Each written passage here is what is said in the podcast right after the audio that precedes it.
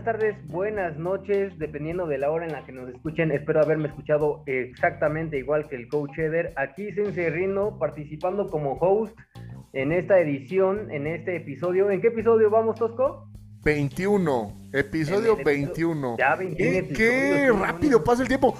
O sea, 21 semanas son. No, espérame. ¿Cuántos tiene el año? 52. 26 semanas sería medio año. Ya casi llevamos 5 meses haciendo esto, güey. Sí, un poquito menos porque las primeras semanas antes de los Juegos Olímpicos estábamos aventando doble, ¿no? Porque pues, había muchas cosas de qué hablar para empezar a darle poncha a esto. Pero sí, ya, ya 21 episodios ahí para que puedan escuchar de todo un poco, que puedan saber nuestras perspectivas de entrenamiento, de la vida, las cuestiones emocionales, mentales, también ahí abordamos algunos temas psicológicos, tenemos diferentes invitados, ustedes ya se la saben.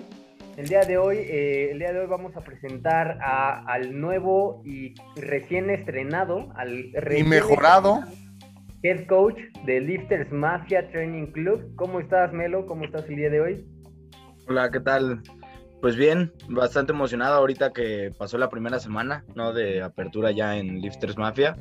Y pues este sábado la verdad es que estuvo bastante movido. Estuvieron varios ahí eh, usando las instalaciones del equipo. Estábamos sacando un shooting de fotos, de videos para las promos y así. Entonces estuvo, se puso bueno, se puso bueno el sábado. Y pues emocionado de todo lo que viene, ¿no? Entonces hay temas por hablar ahí. Buenazo, ahorita vamos a abordar esos temas este, que se vienen por ahí, dice Melo, no sé por dónde por ahí, espero que no están por allá, pero este, tenemos aquí también al buen coach, eh, coach Luis Sabas, eh, maestro en educación física. Este, ¿Cómo estás, Luis? Especialista en activación de Godines. Mira, lo de Godines todavía lo paso, pero lo de maestro de educación física sí me dejaste Sí, sí, sí, sí, me pasé, me pasé, tengo que aceptar que me pasé. Pero sí, yo también estoy intrigado, como, como dice Melo, por todo lo que va a haber en la semana con Mr. Mafia. Por ahí nosotros también tenemos unos cuantos eventos y por supuesto hablar, hablar, que escuchen todas nuestras idioteces de los eventos deportivos de esta semana y de ciertos temas. Se pusieron buenos los temas, ¿no? sobre todo ahí, tanto a nivel experiencia como como fuerzocentristas, ya hablaremos ahorita, pero estaban buenos los temas, ¿no? Que nos mandaron ahorita. Sí, sí, sí.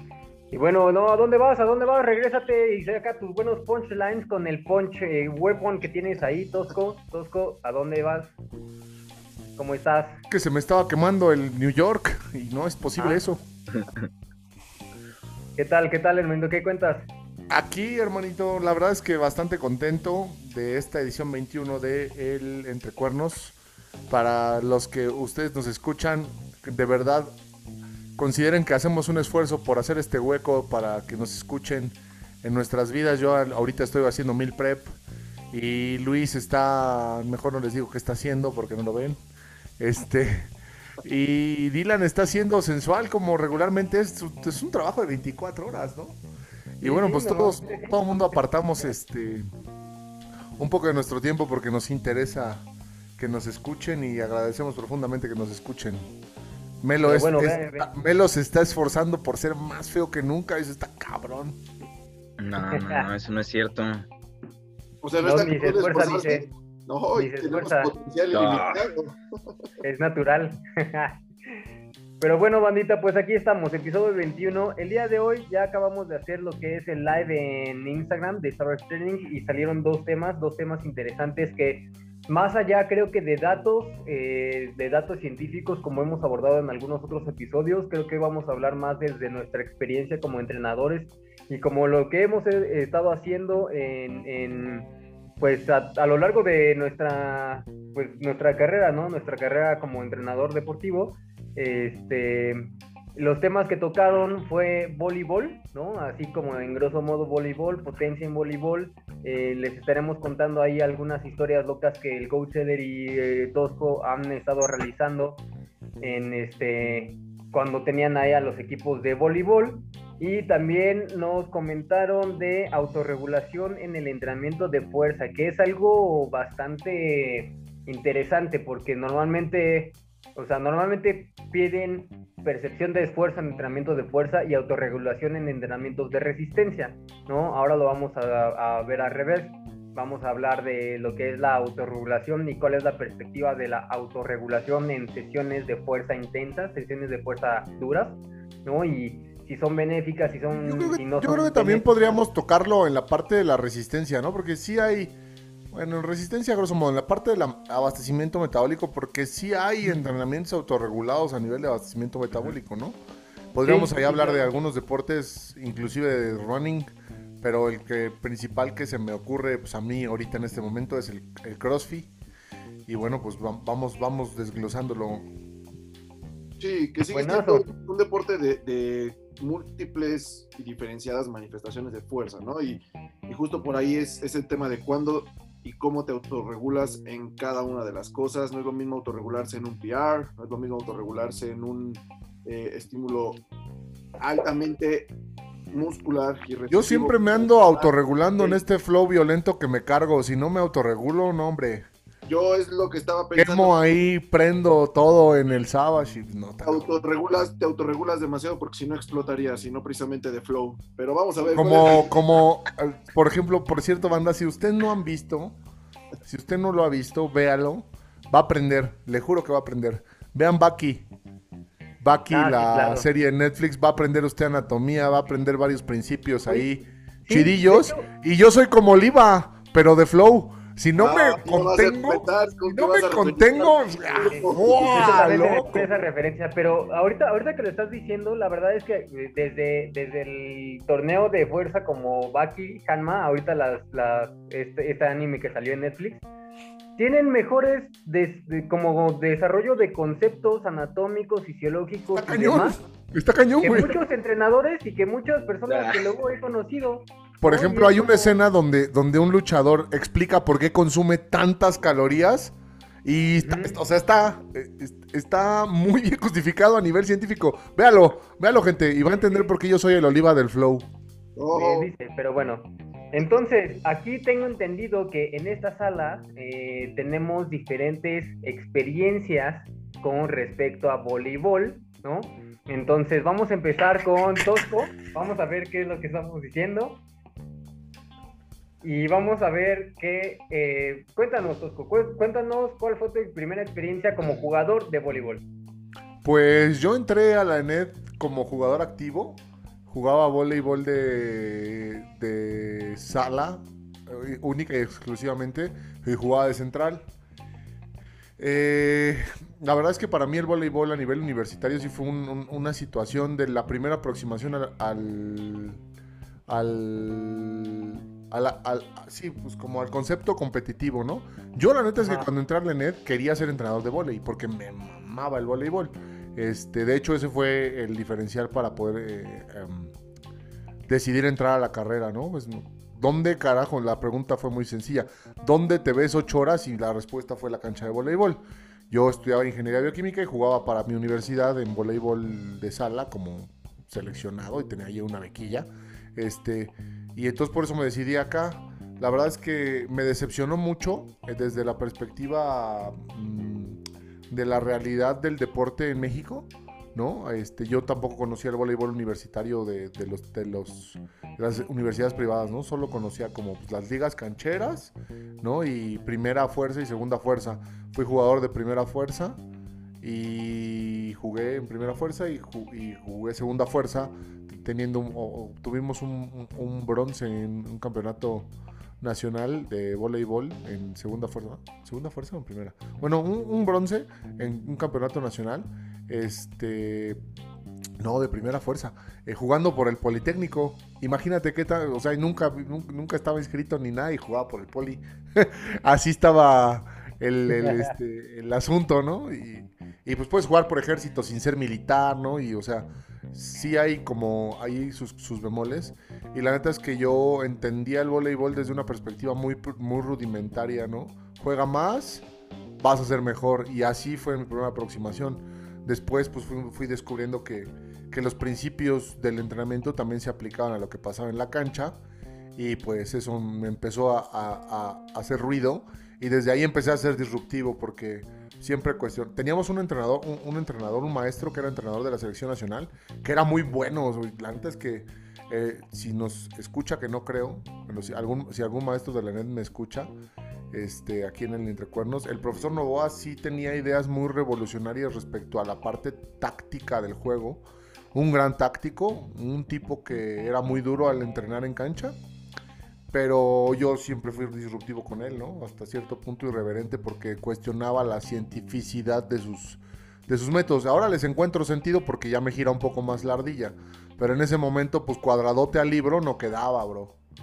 Y así fue mi primera aproximación. Yo desarrollé una propuesta de, preparación física de voleibolista con base en la del Tudor Bompa ¿no? Muy cuestionada porque pues eran cargas altas y fase de hipertrofia y pues en ese momento el estereotipo del voleibolista no era como ahorita, ¿no? Que son tipos, como en todos los deportes, ¿no? Mejor construidos, más musculosos. Antes eran los flacos, estamos hablando de la era de Kiva, de, de perdón, de Jiva. Este, gente muy delgada, ¿no? Gente muy alta. Sistemas de juego muy, muy de bola flotada, ¿no? Ahora son muy rápidos los sistemas de juego, este, muy agresivos y más centrados en el ataque que en la defensa. Ahora está muy balanceado el tema. Esa fue mi primera aproximación al voleibol. Y de ahí, pues lo último que, que lo único que supe fue que estaba jugando voleibol de playa y entrenando a Leder. Este, y que fue la rata 0000000.1 de mis pininos como entrenador en voleibol, ¿no? Con un deporte de desarrollo de potencia.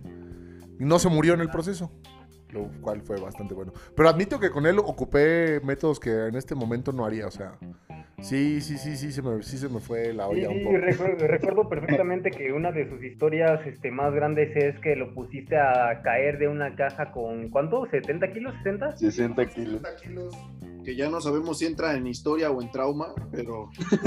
yo, yo, tengo, yo tengo una pequeña pregunta. ¿Antes de eso Eder tenía cuello o ya fue como, la...? Lo tenía un poco más largo. Ok, ok. Después del trancazo de la barra como que se quedó como más deportivo, pero bueno, pues ahora corta más el aire. Sí, sí, sí, sí. La bici. Ya no tiene que hacer tema de, de reducir su, su, su, frontal. sí, claro. Afortunadamente, Eder modelo deportivo, ya sabemos a quién se lo debemos. Ok, no, la verdad es que bastante bueno. Oye, entonces cuéntanos, eh, ¿cómo era la perspectiva con respecto al entrenamiento? Es decir, eh, ¿tú, qué, ¿tú qué podrías decir como justamente esta parte, ¿no? De que en México se entrena, en México siempre se entrena todos los deportes, de la manera en que fulanito de tal por ahí por los 60, 70 nos enseñó a entrenarlo, ¿no? Y que algo es algo que nunca se ha cambiado, ¿no? Eh, ¿Cuál era tu perspectiva de desarrollo de rendimiento con respecto a lo que normalmente se hace? Pues que son unas nenas. O sea, real, real, real, real. O sea, desde lo que yo conocí que fue selección nacional y vi entrenar a selección nacional, neta son bien, o sea, eran bien nenas. Tal vez ya no, ¿no? Pero eran muy reinas. Muy reinas para el entrenamiento de fuerza, muy reinas para ponerse una barra en la espalda porque mis rodillas, porque mi espalda, ¿no? Siento que ahora, el, o sea, ahorita ya lo desconozco, estoy hablándote de, de por allá de 2006, ¿no? De 2006. Este, ahora ya lo desconozco, pero yo he visto una tendencia que la cual puedo decir que desde que llegó el profe a Zair, que es un tipo de Nuevo León a la selección nacional, un barbón. Siento que el, biotipo de la selección nacional ha cambiado, ¿no? Son jugadores mejor construidos a nivel físico. Y este, y por ahí también estuvo trabajando este Sam con la selección de voleibol. Sam, mm. el, hermanito de Rootbox, que si nos escucha, le mandamos a un, saludo hasta. Está en Dubai, ¿sabías? Está trabajando en Dubai. Está trabajando en Dubai en un CrossFit de allá. Este, en Emiratos Árabes Unidos. Eh, el güey parece árabe, entonces no, no, no tiene no, no, no, no, no, Está camuflado al 100%. Este, vámonos. Este, y él empezó a trabajar allá. Eh, obviamente, pues el, background de Sam es ser alterofilista, alterista, perdón. Alterista, ¿verdad, Melo? Alterista. Alterista. Este, entonces, pues el, el, estereotipo cambió y nosotros, nuestra segunda aproximación fue cuando tuvimos la oportunidad de trabajar con la selección del TEC de Monterrey que nos dieron la oportunidad de inferir en su preparación física, específicamente a Eder, pero pues trabajábamos en conjunto. Y ahí sí puedo decir que fue un trabajo mucho más orientado, menos llorón hacia el desarrollo de la fuerza. Y ahí empezamos a sentar las bases de la parte propioceptiva del deporte, de dividir las, las, las, los niveles de propiocepción, ¿no? Ahí empezó a nacer la escala García Torres y ahí fue donde empezamos a hacer los experimentos en propiocepción en la parte específica del voleibol. La verdad es que al voleibol le debemos pues mucha creatividad. Aparte sí nos gusta, o sea, real, o sea, neta nos gustaba un buen, o sea, hasta metimos un equipo de, de playa, Eder y yo, jugábamos voleibol de playa ahí en, en, este, ¿cómo se llama? En Villa Olímpica. Obviamente nos pateaban el culo cada, día, ¿no? Que íbamos, pero estuvo divertido. Ya, ya. Y ahí con el TEC eh, no, no tenían como pues temas con, con, el entrenador técnico táctico de voleibol, ¿no? Como de las cosas nuevas que estaban implementando o el tipo de entrenamiento. Pues lo voy a decir como no había choque.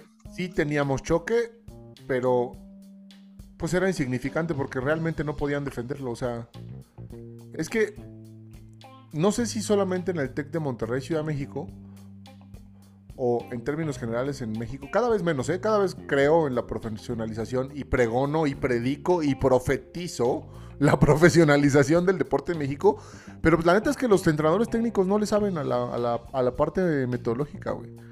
Entonces, este, pues era, era relativamente sencillo barrer con ellos. Yo, pues en ese sentido, trabajaba más con la parte americano. Y en la parte americano, la verdad es que yo le agradezco muchísimo a todos mis mis colegas coaches con los que pude compartir en el TEC de Monterrey, porque todos fueron muy abiertos, ¿no? Y el, head coach, el coach Medina, siempre creyó en la preparación física que se planteaba a rajatabla.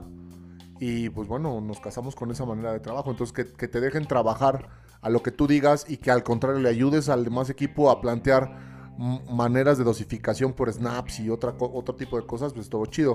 La parte de Der no fue tan, tan, este, tan amable porque en ese sentido sí los, los, entrenadores les hacía ruido porque... Eh, a ver, el, problema del entrenador en México es bien clásico y seguramente Eddie y Luis aquí también me van a poder decir. Es, el pedo es que nunca los quieren ver echarse hacia atrás.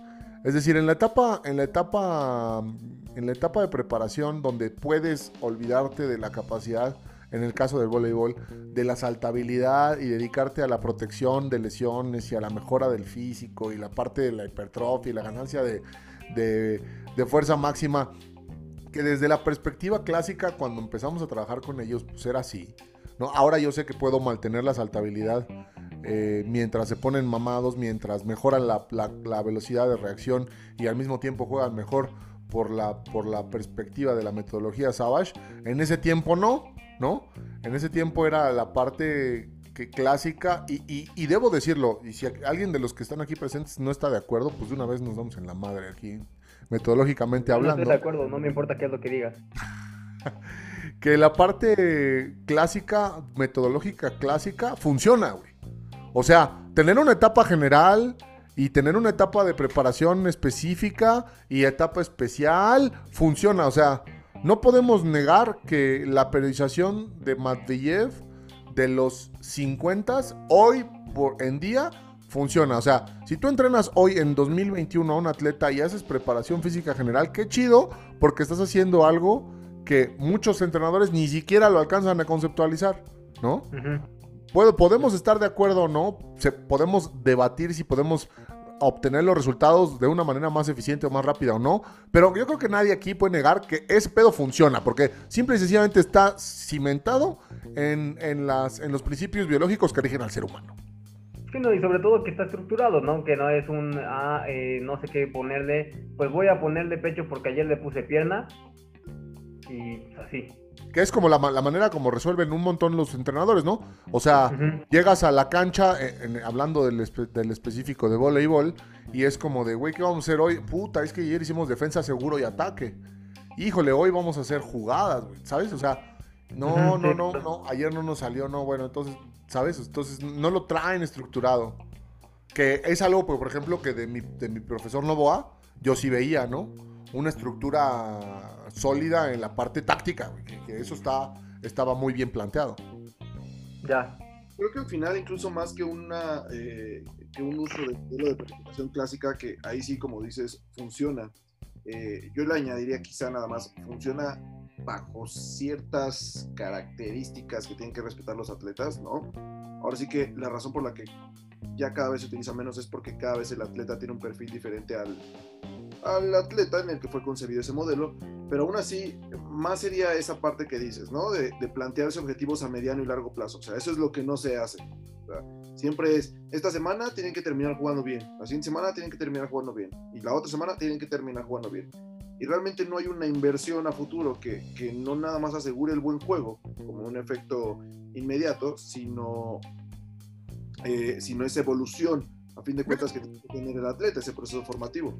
Eso y otra cosa, la neta es que en el TEC de Monterrey, no sé en otras escuelas, pero lo que a mí me tocó vivir, la neta es que, no sé, o sea, al menos, digo, me, queda claro que, que hay muchas normativas y muchas reglas que desde la perspectiva pura del deporte, pues yo estoy siendo intransigente, ¿no? O ignorante o no empático, pero me vale. Este es mi, este es mi espacio y, se jode.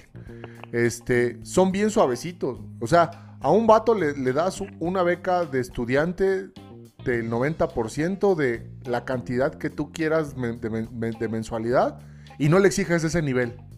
Es como de, no, sí, pobrecito, es que está muy temprano el entrenamiento y es que, ay, perdón, por eso es que tienen que arreglar sus clases para que entrenen y no, cómo van a hacer después gimnasio porque pues no les alcanza el tiempo para hacer las tareas. Coño,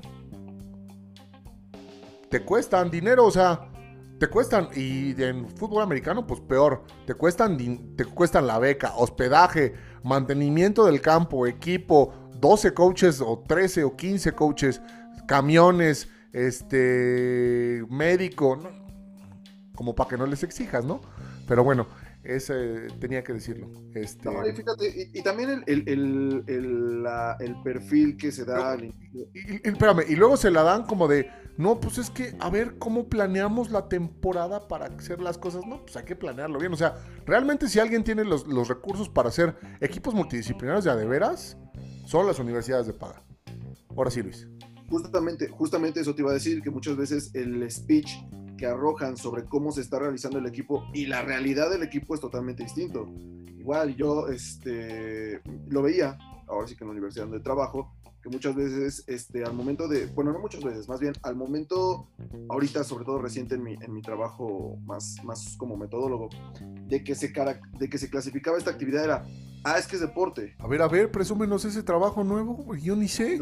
Ando ahí, checando unas cosillas, pero te digo, o sea, se caracterizaba así como, es que es el deporte. ¿Ves cómo no dice nada? Que diga ah, algo, a tu marido que, te confíe. En otra entrada y te, estás, te está ocultando ese trabajo de... Le estoy poniendo el dedo, eso es, eso es antimarital. Nunca, nunca dice nada, es como, ¿qué tienes? Nada. pero, la renta, pero la renta te llega, ¿no? Uy, pero te doy el gasto y así sonó, ¿eh? Sí, sí, sí. Está bien que cumpla con su función el perro, ¿qué? Justo, y justo, y justo, el tema fue, a ver, es que eso no es un deporte. Un deporte, y lo dijo Tosco, un deporte está, tiene ciertas normativas, un deporte tiene cierta exigencia competitiva, o sea, tiene que haber cierto nivel. Por ende, tiene que haber cierto compromiso en la preparación física, técnica y táctica y no lo hay. O sea, tu, tu deporte realmente no es deporte, llega a actividad deportiva, ¿no? Actividad competitiva. Ándale, actividad y, y, a veces sí hay competencias, porque hay otros donde no hay competencias y actividad deportiva, o sea, movimientos, trucutru, demás basados en un deporte, pero ni siquiera bajo un objetivo concreto. Entonces, esa es la realidad. Muchas veces realmente, como dices, el programa, lo que dice el programa y lo que hace el programa son dos cosas distintas bueno, la parte de la preparación sí tendría que ser más estructurada. Yo me voy a quedar hasta ahí. Yo, yo creo que las cosas hay que decirlas como son. Eh, creo que el voleibol es, una gran área de oportunidad. Hemos hecho cosas increíbles con jugadores increíbles, ¿no? Este, sobre todo más, más el coach Eder, este, que dicho sea de paso no está aquí por razones de fuerza mayor. Este, pero pues bueno, eh, yo creo que lo, si algo pudiera aportar básico es hay que trabajar duro. Hay que trabajar duro la parte física porque son unos vagos en términos Ahora sí, justamente hablando del tema, ¿no? Que comentaste así como que tu perspectiva era de que pues, era como muy, muy chillón y muy llorón.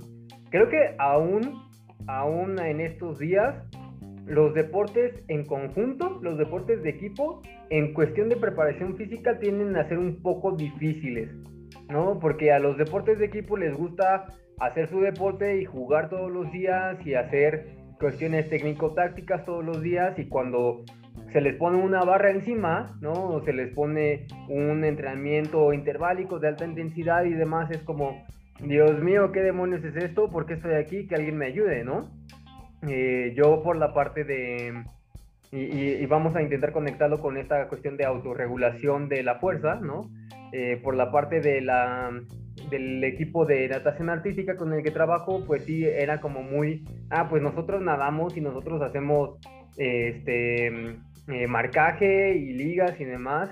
Y cuando empezamos a trabajar sesiones de, de, fuerza, por ejemplo, lo que yo puedo manejar ahí es un trabajo de fuerza isométrica que mantengan esta postura, que mantengan lo demás, para trabajar dinámicas de tensión, eh, tiempo bajo tensión.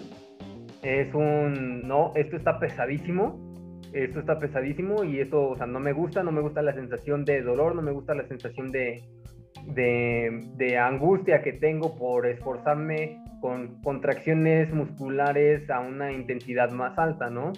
Y por ejemplo, no sé si tengas algo que contarnos, Melo, con respecto ahorita a el equipo, cómo has visto en la evolución del equipo de hockey, de la selección femenil de hockey que hemos tenido ahí en Sabas, que pues también llegaron y era como barra, barra chica, ¿no? O mancuernas de 10 libras, o sea, ¿por qué de 20? Sí, pues ahí, o sea, de lo de lo que he escuchado, no me ha tocado mucho trabajar con eh, deportes de conjunto, ¿no? Pero luego sí he escuchado muchas veces, ¿no? Como esta parte de la negligencia de, con la preparación física dentro del gimnasio. A veces es como, no, esto no me va a ayudar, me voy a volver más lento, eh, voy a saltar menos, más pesado, ¿no? Como pensando que no, no les va a servir para su deporte. Y la neta es que ahora trabajando con las chicas de selección de hockey, eh, pues sí, al principio fue como eh, eh, hacerlas entender que esto sí les iba a ayudar, ¿no? O sea, el cargar pesas no las iba a volver más troncas o más lentas, menos hábiles en el hielo.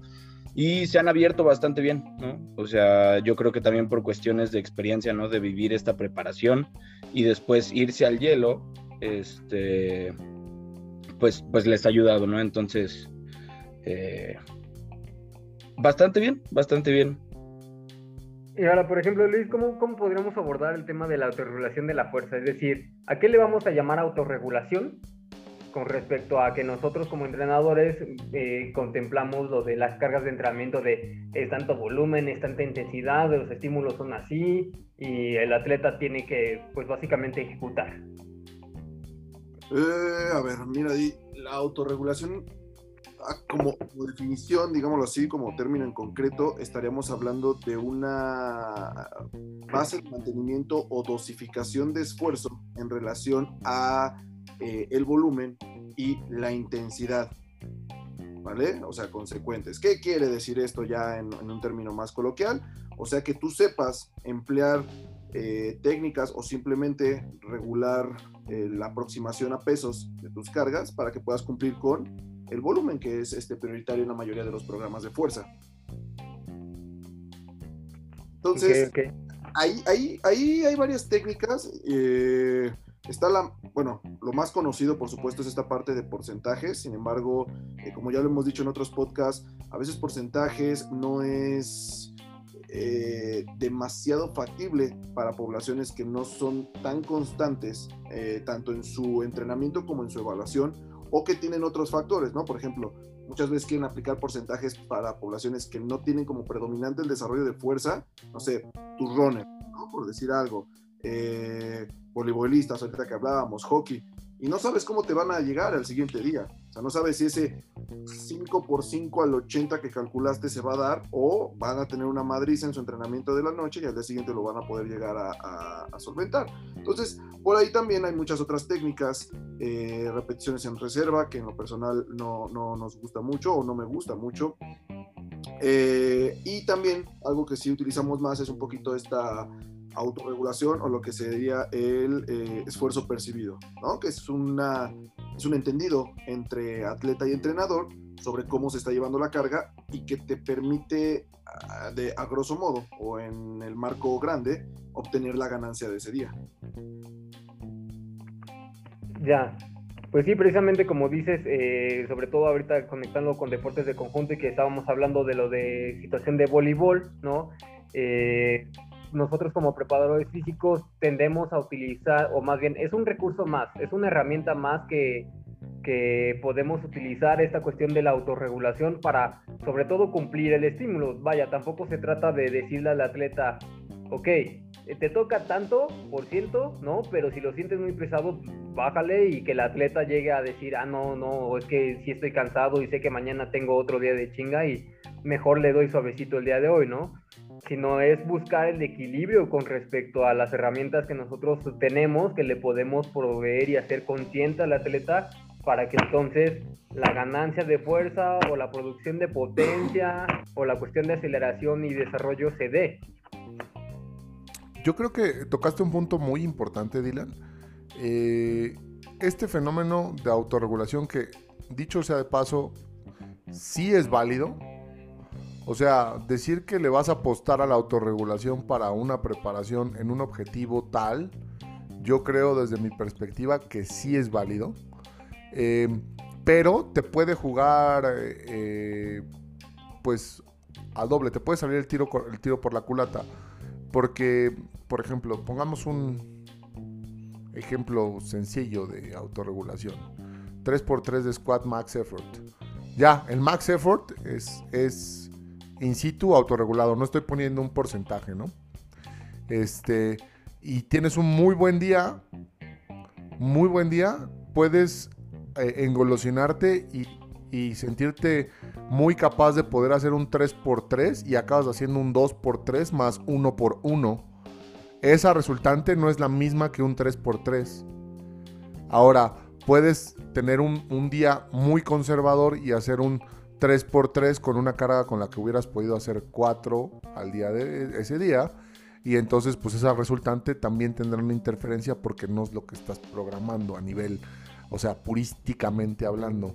Justamente por eso, todos los programas que ofrece Savage Training son eh, ajustados al momento para poder tener en cuenta este tipo de fenómenos de la autorregulación. Ahora, a mí me gusta mandar cosas autorreguladas para atletas que se conocen más, ¿no? Y llegamos hasta la ridiculez de la autorregulación de comernos series, ¿no? Comernos ejercicios completos porque las cosas no están saliendo chido. O aumentar el esfuerzo en una serie porque las cosas están saliendo chido, ¿no? Pero pues esto ya tiene que ser con una visión un poquito más informada de todo el contexto de la programación.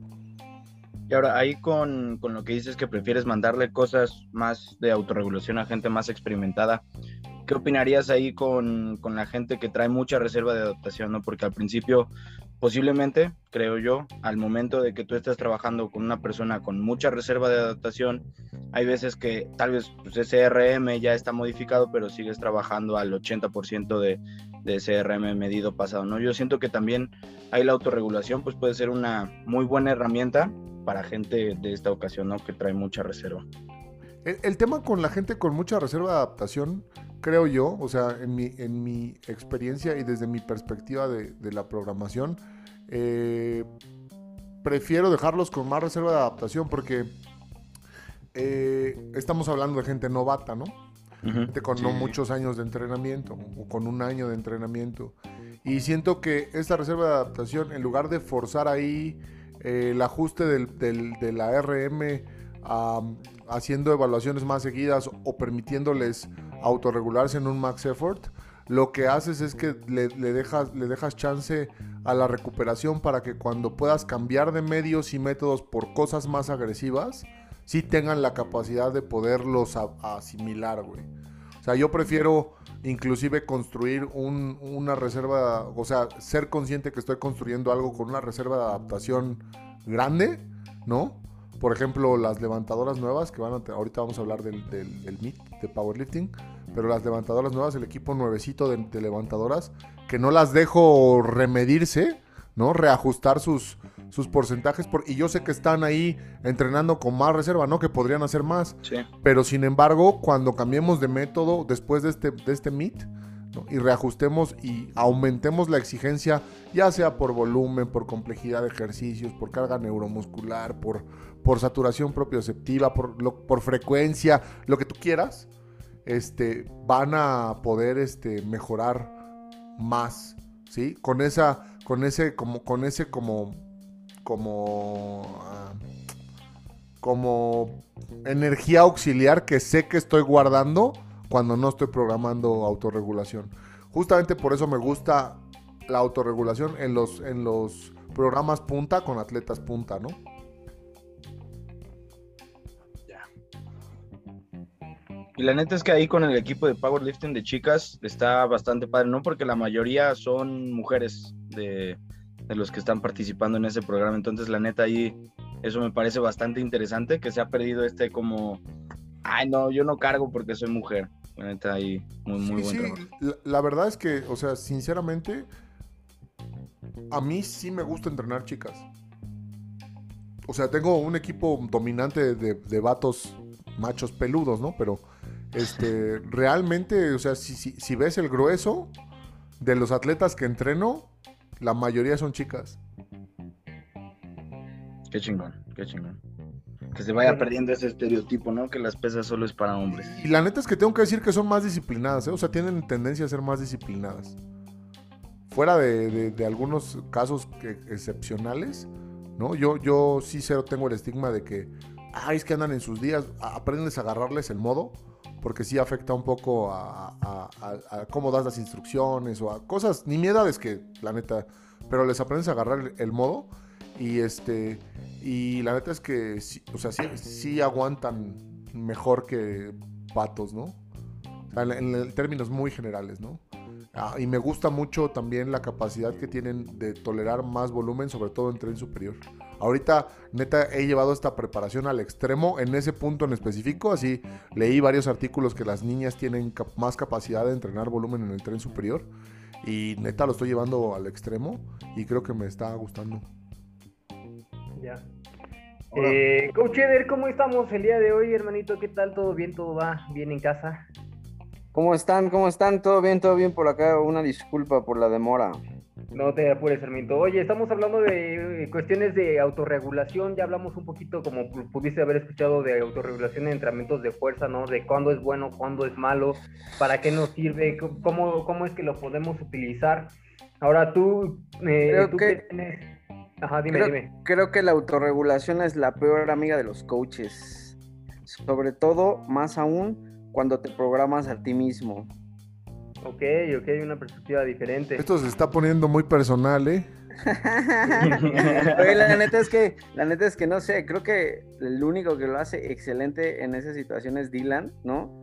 No sé, atañe un poquito ahí a su, a su, este, a su honestidad, porque francamente creo que cuando uno se programa a sí mismo el entrenamiento, eh, de repente uno siente la, lo más lo duro y no lo tupido y este y tiende a tendemos a autorregular de manera este arbitraria y, mágica nuestros propios entrenamientos no no sé no sé ¿qué, tal qué tal tú cumples con tu carga de entrenamiento Dylan Tosco este, no, pues la verdad es que, o sea, creo que sí tienes un punto de decir, sí es como difícil programarlo, ¿no? Y yo creo que Tosco también comparte esta, esta situación de que afortunadamente tenemos un grupo, ¿no? De entrenamiento, yo que me encargo de los corredores, que es bastante bueno con respecto al cumplimiento de las cargas, de los avances y demás, entonces no te deja echarte para atrás, por mucho que digas, estoy avanzando bien, o que digas, ah, todavía puedo avanzar un poco más, el programa de entrenamiento o la estructura,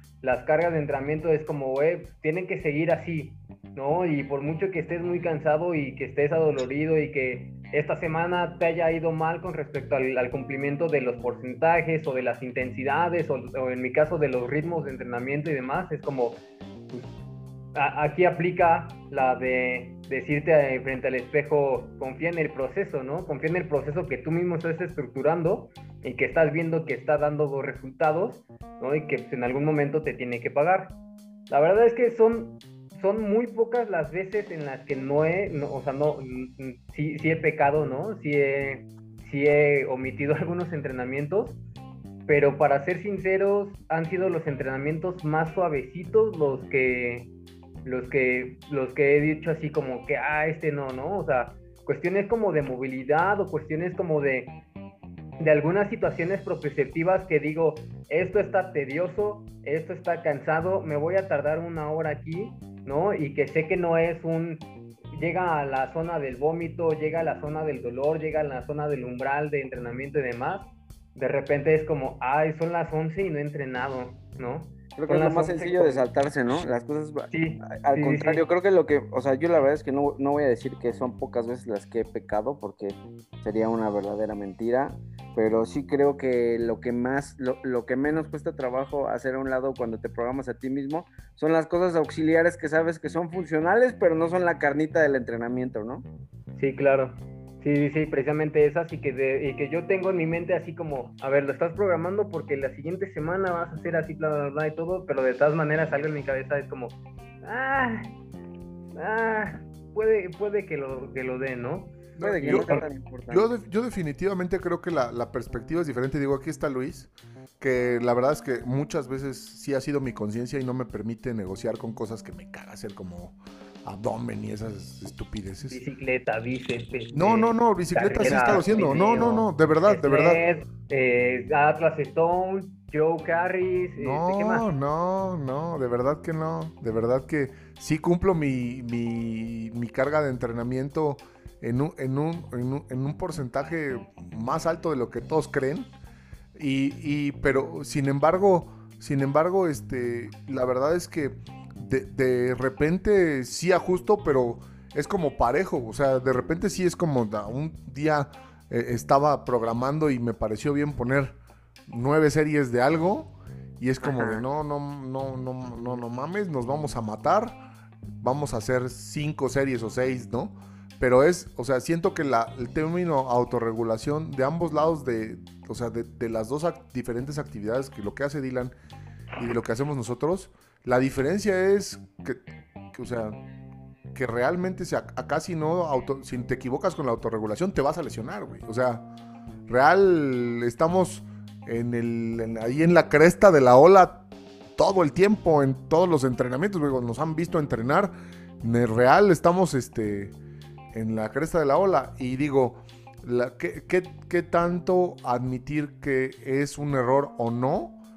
Pues yo creo que la mejor variable de medida es el progreso, ¿no? El progreso en el equipo, en el performance del equipo y creo que eso, esa variable se ha mantenido avanzando constantemente pese a, o sea, hay, días que neta, o sea, a mí mismo me sorprende como de, Uta, ya estamos cargando esto, o Uta, ya Luis carga esto, o ya se mueve así, o hoy no esperaba PRs de nadie y todos meten PR, ¿no? Este, creo que ahí está bastante bien. Creo que vivir el proceso eh, me ayuda a ser un poco más empático en lo que soporta y no. Independientemente que yo siempre ajusto hacia mí mismo. O sea, si tengo que ajustar, no ajusto el equipo, sino ajusto a mí mismo porque pues mi equipo tiene que desarrollarse. Y sin embargo, sí me programo cosas harto desagradables que acabo haciendo, ¿no? ¿Qué te parece, Luis? Mira, es que justo las dos perspectivas, o sea, creo que las tenemos en, el programa y, la tocó Di con su constancia y la tocó Eder con, su, con, con la dificultad, vamos a decirle mental, ¿no? De realizar los entrenamientos. O sea, la autorregulación se puede dar por esas condiciones emocionales, volitivas, por supuesto, pero también como entrenadores nosotros muchas veces la aplicamos, que sigue siendo modificar la carga, o sea, hay que, hay que ser sinceros, este, con base al eh, principio de reserva de adaptación, ¿no? Que a fin de cuentas es, justo ese modo de, de que la unidad, o sea, la, herramienta que para nosotros es una sesión de entrenamiento, no sea excesiva dentro de este proceso enorme que es eh, la adaptación y la mejora de performance del atleta, ¿no?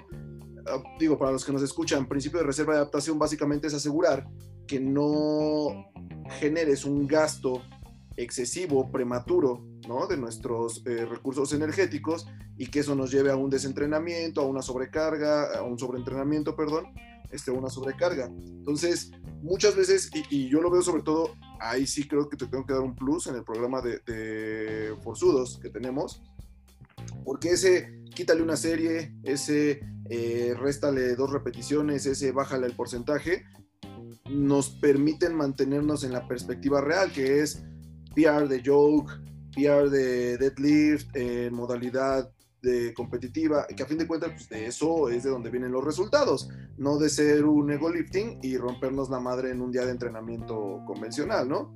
Por ahí veo que también Di, eh, creo que se mete mucho en la, lo voy a decir tal cual, a veces sí lo digo, creo que se mete mucho en la mierda, eh, quizás el entrenador de todos nosotros que más en fatiga maneja a sus atletas, o sea, en periodos más largos, y que sin embargo... Estoy absolutamente de acuerdo. La, el, Dylan, en lugar de utilizar la, la, fatiga como, como unas pinzas de presión, parece, güey, es un ariete, cabrón. ¡Pum!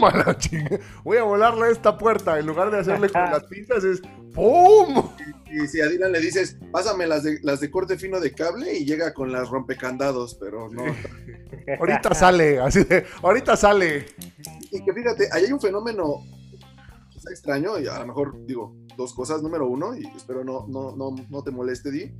A veces quizás sí se sobreponen, sí se sobrepone esa fatiga a los resultados, pero también número dos, y esto es sumamente aplaudible, a pesar de ese excesivo continuo de fatiga, no tienen lesionados, o sea, de gravedad. No, sí, eso es cierto, no tienen de crónica, y eso es difícil, ¿no? A fin de cuentas es parte de lo que te genera la autorregulación, incluso en un estado de fatiga está cabrón.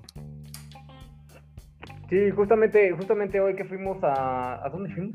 Al ah, Locotal, andabas Locotal. Andaba, así andaba ahí en el Locotal.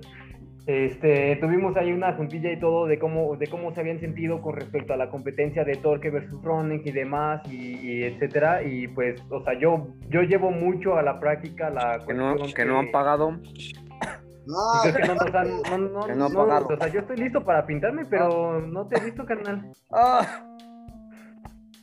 Este, y... Yo no, sé, yo no sé, pero tiene razón el coach Eder, o sea, la, la, la, apuesta no era ustedes vengan y píntanme, era voy a llegar con la nalga tatuada y voy a hacer un entrenamiento de pierna. No, de, hecho, de hecho la apuesta era de, eh, en el momento en el que perdíamos, ahí nos pintaban, ¿no? Pero nos llevó el, el, el este. Este, pero ahí está, ahí está en el lab, ahí está en el lab. De hecho, yo no iba, no, iba a mostrar tu trasero mientras comía, ¿o sí? ¿Por qué no? No, qué asco. al contrario. No, no, sí está suculento, la verdad. Sí, eso, subí una foto ahí desnudo de, espaldas. Sí, sí, sí, sí. te paso magia, Eddie. Este, pero sí, yo llevo mucho esta cuestión de, de, todo esto que dice de, o sea, no hay, no hay por qué sentirte bien si no vas a competir, ¿no? O sea, solamente en el momento en el que vas a competir es cuando hago una puesta a punto, una descarga de entrenamiento y es cuando empiezas a sentir la magia y, e incluso incluso hay algunos hay algunos runners no este que, que pegaron un poquito de su sensación de, de, entrenamiento y que me dijeron así como no es que yo o sea no supe bien si, si lo hice bien o si lo hice mal porque sentí como que todavía podía dar más pero tenía miedo entonces pues es una cuestión de de que cuando no están en fatiga, no saben cómo, no saben si se están autorregulando o si Oh Dios, me siento demasiado bien. Así es como, ¿qué es esto? Nunca me había sentido así, ¿es normal? ¿no? Y entonces pues, ya llega la autorregulación y que en este caso pues, a veces me juega mal porque no están acostumbrados a sentirse descargados, a sentirse con un buen desempeño, un buen rendimiento, una buena capacidad física de que no les duele nada y que pueden dar una intensidad mayor a la que normalmente están acostumbrados, ¿no? Pero... Justo te iba a decir, ahí yo sí estoy un poco en desacuerdo con ustedes y, justo es esta parte de la autorregulación. Creo que el atleta... ¿Con ustedes quién, perro? contigo y con Dylan. Ah.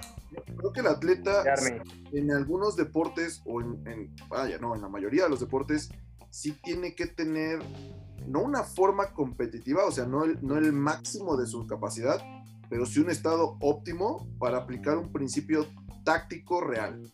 Porque justo, justo lo que dice Díaz es que a veces no sabían si le podían dar más. Bueno, ¿cuándo van a saber si le pueden Pero estás hablando de la parte de los deportes de endurance? Estoy hablando de todos los deportes, porque incluso, mira, por ejemplo, nuestro deporte, Strongman, no estamos hablando de un solo esfuerzo, estamos hablando de una temporalidad, eh, de un esfuerzo en temporalidades, ¿no? Un minuto de esfuerzo. Ajá.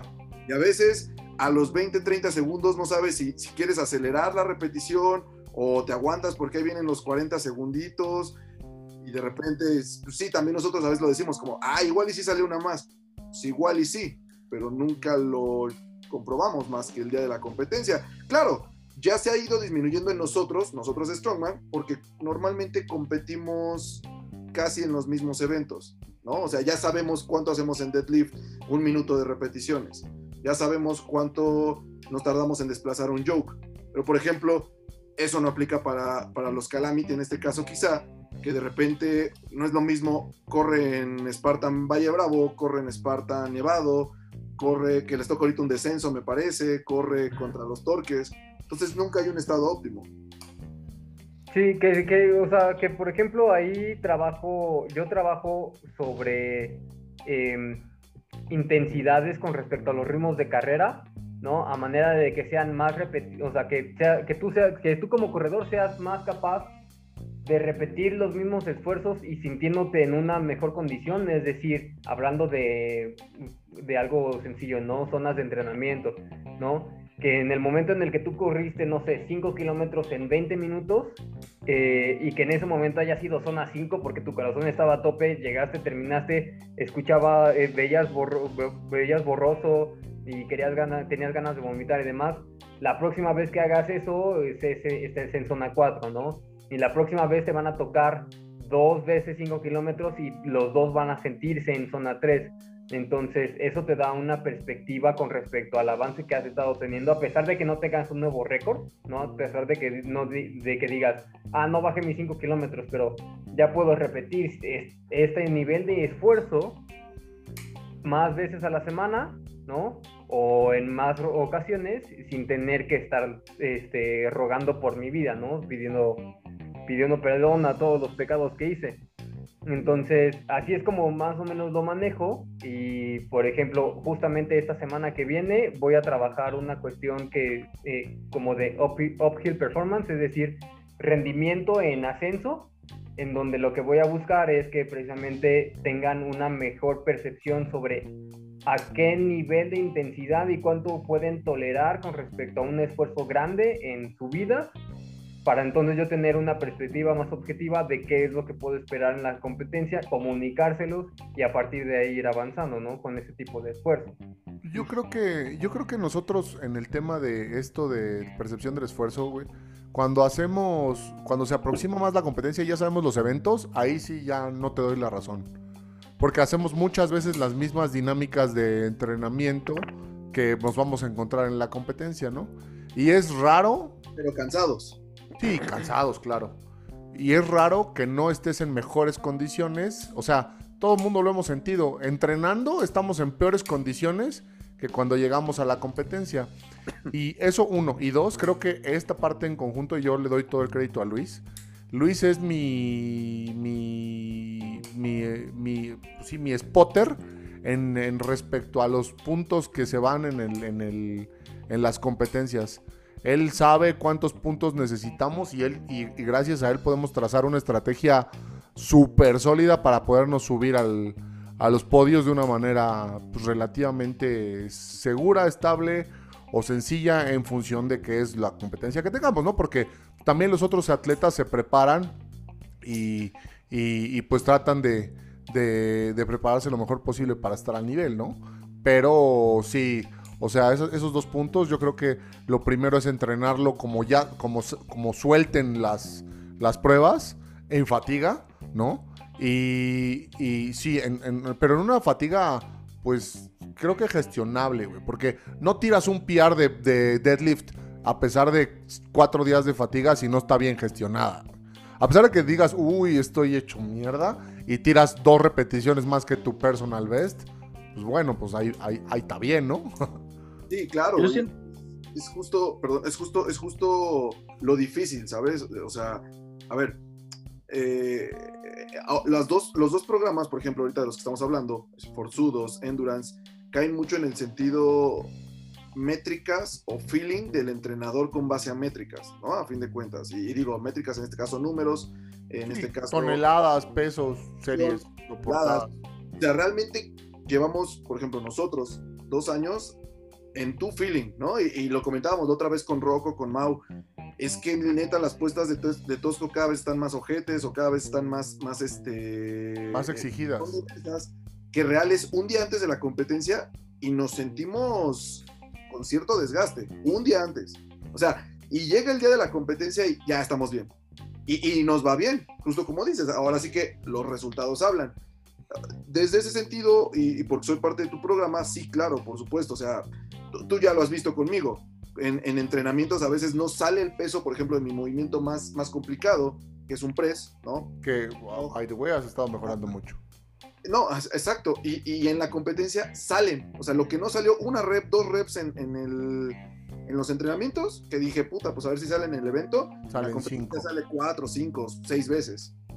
En el caso de Di, que pues, no tengo la, desgracia de ser parte de su programa. Es, la calamidad de ser parte de su programa. La desdicha.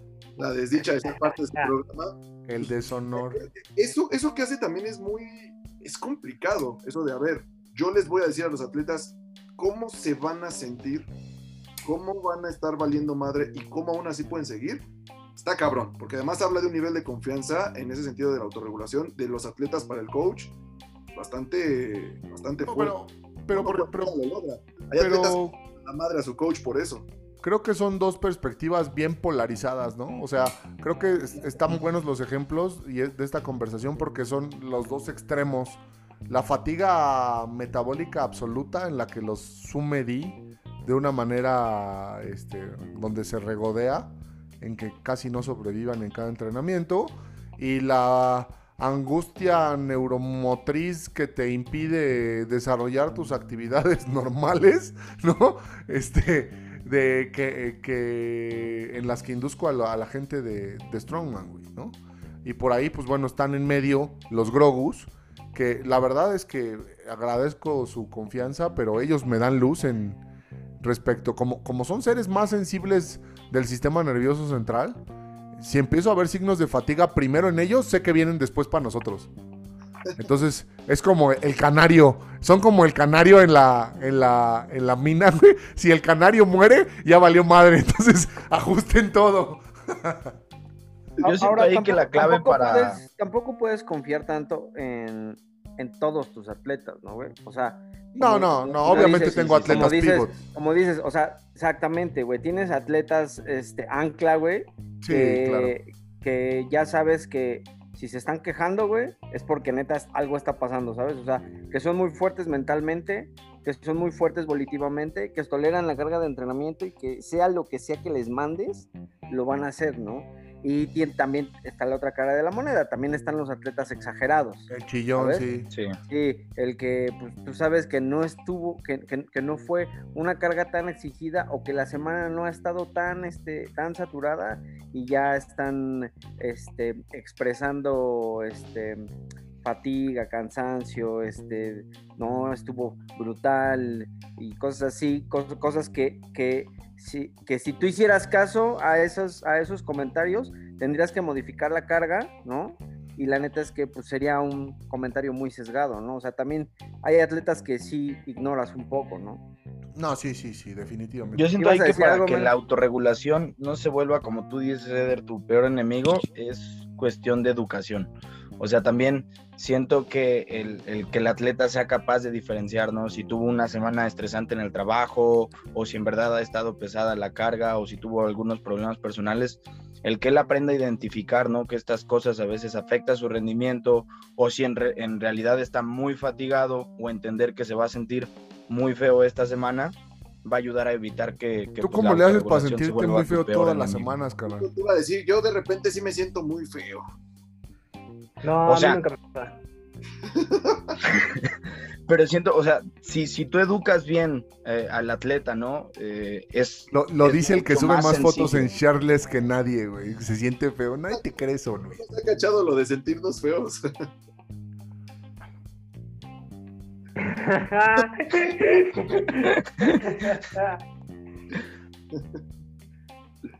está bien, está bien. Nos vemos en el siguiente viernes de Tonelete.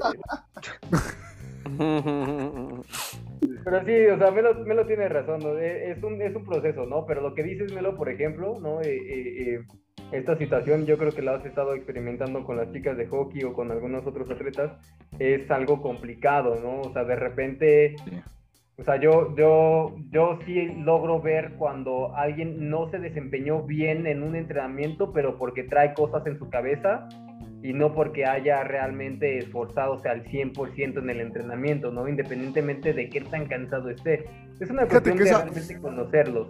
Fíjate que esa variable, esa variable eh, en, la parte del endurance se nota más que en la parte de la, capacidad neuromotriz, güey. O sea, si tú, o sea, real, creo que la variable, o sea, concentración y sobre, sobreponerte a esto, sí es un diferenciador muy importante entre la vida y la muerte en un deporte como el strongman o el weightlifting, güey, ¿sabes? O sea, si tú estás desconcentrado por cosas, por ruido de, de la vida y no te metes en la barra con, concentración y con fe, te vas a matar, güey. O sea, sí, y, en cambio, pues sí puedes medio correr o medio entrenar eh, la parte del endurance sin cabeza, ¿no?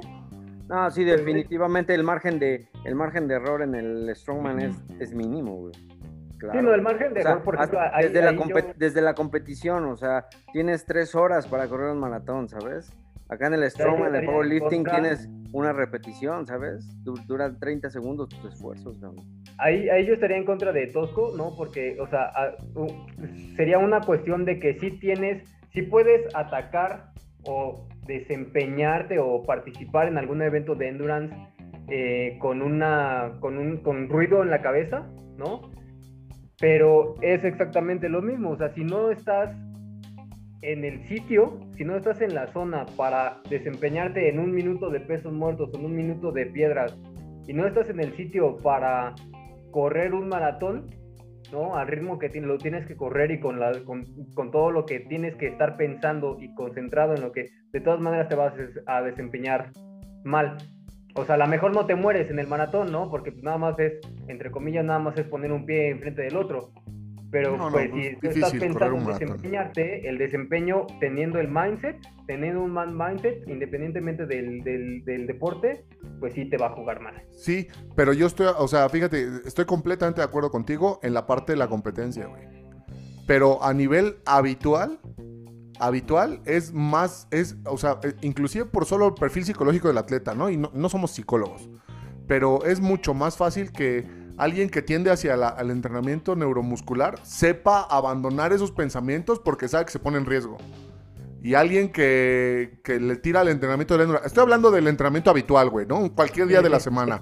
Martes se te murió el perro, güey. ¿No? Y tú, al contrario, eh, o sea, tienes que tener la capacidad como atleta de reconvertirlo en, en gasolina. Así, esos sentimientos negativos en gasolina para levantar más duro y alguien de endurance puede convertirlos en gasolina, que hay, hay atletas que a los que las circunstancias adversas les va excelente. Pero hay banda que no, y en, el, en un entrenamiento común pues, no pasa mucho, güey. No cubres la carga de entrenamiento. Acá te desconcentras y yo quiero ver un snatch desconcentrado, pues, te vas a matar, güey. Sí, claro. Sí, sí, me acuerdas mucho a lo que dice uno de tus atletas idiotas, de que todo el tiempo se mete a la cada día se mete a su entrenamiento sabiendo que se puede morir ese día. Ah, sí, es, el más idiota, pero lo quiero. Yo, pensé, o sea, haciendo las 11 ¿Quién dijo eso? ¿Quién dijo eso? Luis. Yo pensé que Luis iba a pasarse sin decirle idiota a alguien, pero no. No. Me tocaba a mí, me tocaba a mí ya decirme, decirme a mí mismo idiota es un poco sano de vez en cuando. Ah, pero creo que definitivamente es un gran mindset, güey. O sea, si, si, le pierdes el respeto al tema, o sea, al, tema de Strongman, pues, te va, te va a ir mal. Si le pierdes el respeto a la barra en alterofilia, te va a ir mal. Si le pierdes el respeto a la montaña en un hike, te mueres. O sea, real hay, que abordar las actividades competitivas con el respeto que se merecen. Eh, ah, estaba viendo un, este, un video de un descenso en bicicleta de un Alicat en la ciudad. ¿Sí se dice Alicat, Eder? Sí. No, mames, güey. Pues, atropellaron a un vato, pues obvio le perdió el respeto a, la competencia. O sea, van a 70 kilómetros por hora entre coches, o sea. Eso sí están locos, la neta. No, o sea, hay que tener la concentración y la capacidad y dimensionar el riesgo de tu de tu de tu de tu actividad, Sí, claro. Sí, sí. Y bueno, si les parece bien, la verdad es que se puso bueno. ¿Qué te parece si hablamos de lo que pasa este, este siguiente fin de semana? Melo, tienes, tienes un eventote en la casa, en tu casa. Sí, la neta es que... Training Club. Pues a lo largo de la semana estuvimos ahí hablando con este Enrique sobre ese evento bastante. Y pues yo le decía que es un buen problema de tener porque estamos cerca de las 100 personas, ¿no? El sábado me comentó que eran 85 eh, lifters inscritos en ambos días. Este, entonces, pues ya también andamos checando lo del estacionamiento y eso yo le decía Enrique, no, la neta, o sea, sí es un problema, pero pues es un buen problema de tener, ¿no? El tener tantos inscritos ahí y pues tal vez si se siguen aumentando un poquito a poco, ¿no? Es el 13 y 14 de noviembre, es un eh, meet de powerlifting. El 13 es la categoría Open, ¿no? Que es como para gente que pues se va iniciando en este deporte, posiblemente su primera competencia o tal vez no, pero es bastante novato, ¿no? Eh, va dirigido hacia esas personas. Y el 14, el domingo 14 es la categoría élite, ¿no? Que es gente ya mucho más experimentada en el entrenamiento. Ahí tenemos varios invitados especiales y pues va a estar bastante loco, ¿no? Y Enrique me comentó que había gente que de openers pidió 290 kilos de sentadilla, ¿no? Entonces. Órale, animales grandes. Sí, sí, sí, sí, va, va, a ir gente bastante pesada. Este, posiblemente ese día veamos unas cuantas squats de 300 kilos, deadlifts de 300 kilos seguro, y posiblemente por ahí unas squats de, de 300 kilos. Y bench. Oh, que veo, un rival.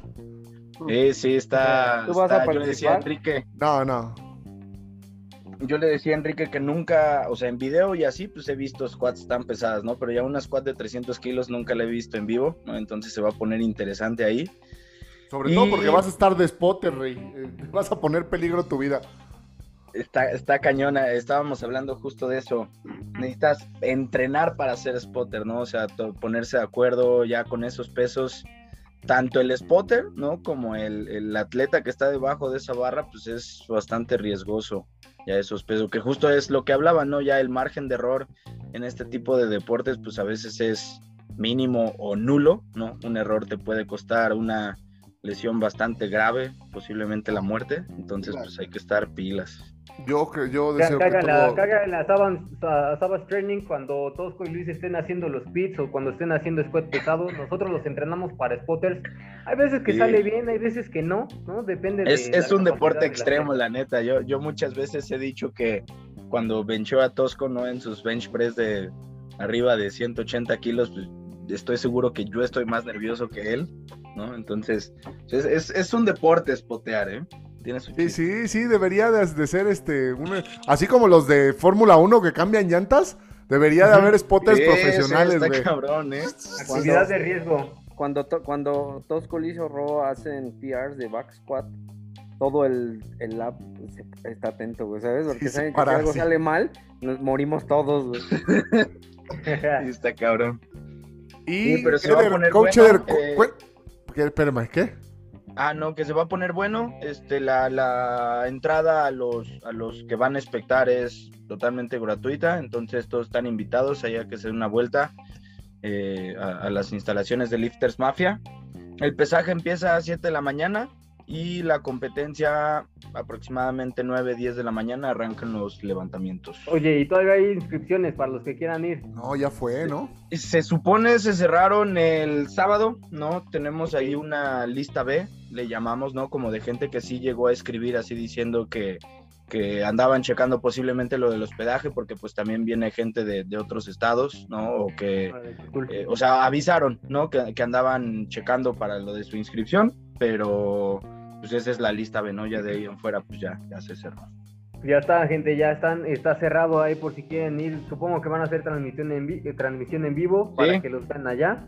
Y pues ya estamos. Así es, así es. ¿Qué ibas a preguntar, Tosco? No, que nos cuentes de la otra actividad ya para cerrar. A ver, el camp. El camp, mi gente. Si usted no está, enterado La experiencia. Del evento del año de Savage Training, el 19, 20 y 21 de este mes, se celebra el Savage Odyssey. No le quisimos poner Training Camp porque se quedaba corto. No le quisimos poner Paradise. Este, Paradise Camp porque no va, no, no, no, es un paraíso. No, es un paraíso. Se va a ir a aprender, se va a ir a entrenar, se va a ir a tener una experiencia. Entonces, el 19, 20, 21 Savage Odyssey, que sí es un training camp, pero no, no lo queremos dejar nada más en ese concepto porque real va a ser una odisea. Se va a entrenar, se va a aprender, se va se va a sobrevivir, se va a supervivir y pues eh, la idea es que se lleven una gran experiencia antes de que termine este año. Lo queríamos hacer en años anteriores, pero pues obviamente hashtag tema pandemia no lo pudimos hacer y bueno, creímos pertinente ya hacerlo. Este, vamos a volar a, mm, a Tobar, que es un eh, que trabaja, si es un cripteia que trabaja directamente con Joe Decina, el creador de Spartan Race y que nos va a ayudar a que todas las personas que asistan a ese camp tengan una gran experiencia, como los mejores eventos de endurance que existen. Y este va a ser en Veracruz. Eh, va a haber transporte, comida y hospedaje. Es más, es más, el camp empieza subiéndote al autobús y pues esperamos, este, ya, ya, ya se están acabando los lugares, cabe mencionar. Entonces, si, si hay gente de la comunidad o de no la comunidad que entrena, que se cree capaz también, porque pues tampoco los queremos exponer, este, por favor, mándenos mensajito directo y con muchísimo gusto este, eh, eh, les decimos cuáles son las bases para que nos puedan acompañar en esta experiencia. Quiero, quiero hacer este, un comentario con respecto al, al camp anterior, ¿no? Sobre todo a que cualquiera de los tres que están aquí eh, nos cuente cómo, cómo demonios descubrimos a Cornelio, el rino que tenemos ahí.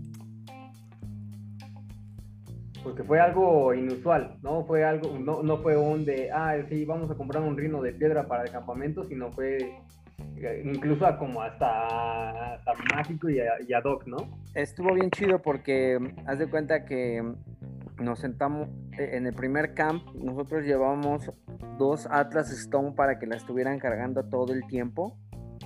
Y, resulta que las chicas que tenían muchas ganas de ir al baño y no queríamos que ocuparan el baño del autobús, entonces le pedimos al chofer que, se pasara a, a, un Oxxo y pasó y de repente estábamos todos cuyos sentados así en la, mitad de la calle y enfrente había una, una persona que vendía esculturas de, la carretera, de la carretera, no era la calle, era la carretera. Ah, sí, la carretera, que hacía estas esculturas de piedra y molcajetes gigantes y así. Y le digo a Tosco, oye Tosco, ¿ese es, ¿ese es un rinoceronte de piedra? No mames, ¿cómo crees que va a haber un rinoceronte? Eso no, esos güeyes no hacen rinocerontes, hacen perros, rana. Y yo, Tosco, es un rinoceronte de piedra. No, ¿cómo crees? Le digo, güey, ves un rinoceronte. A ver, vamos y nos cruzamos la calle, arriesgando, la, la carretera, arriesgando nuestras vidas. Y era un rinoceronte de piedra y todavía de, de churro. Y ya estaba grande, o sea, ya fue así de, no mames, está chido, ¿cuánto? ¿Lo queremos? Y de repente le digo, oiga, ¿no tendré uno más grande? Y me dice, pues sí, pero lo tengo allá adentro. Yo, a ver, sáquelo. Como tres veces más grande, Batosco. Sí. Tome mi dinero, señor, así le digo. ni, me acuerdo cuánto nos costó, güey. No, ni, yo. No me, importó, en ese momento no era importante cuánto costaba. Es una figura importante para la. Es un tótem. El tótem. En los tótems existe poder místico, según y, en e, y, en ese se cargó por completo, y en ese camp se cargó por completo. Y pues ahí lo tienen, pasan cosas extrañas este, y bastante... Lo van a llevar, lo vamos a sacar a pasear, ¿no? Sí, claro. Claro. Obviamente, obviamente. el este, reino de piedra va a todos los Ahí se inscriben con el coach Eder, Eder Towers, ahí en el Savage Odyssey, para que podamos pasar la chévere. Hashtag no se chupe. Y bueno, pues es todo lo que tenemos para este entrecuernos, ¿no? Sí, sí, sí. Así es. ¿Algo más? ¿Algo más que agregar? ¿Algo más que quieran agregar, muchachos? Nada, nada, nada. Todo se ha dicho. Que vayan al camp. Va a estar bastante Yo digo que Melo está muy feo, pero bueno. No, ya es la tercera vez. ¿Por qué? ¿Por qué tantas? Es que es Porque eres el nuevo. Eres muy feo. A lo mejor nos quedamos cerrando con lo del camp. Me gusta más ese. sí, claro. Pues ya está, entonces es todo, muchachos. Gracias por escucharnos, banda. Una disculpa de nuevo por la demora. Límpiense los mocos. Ahí se ven.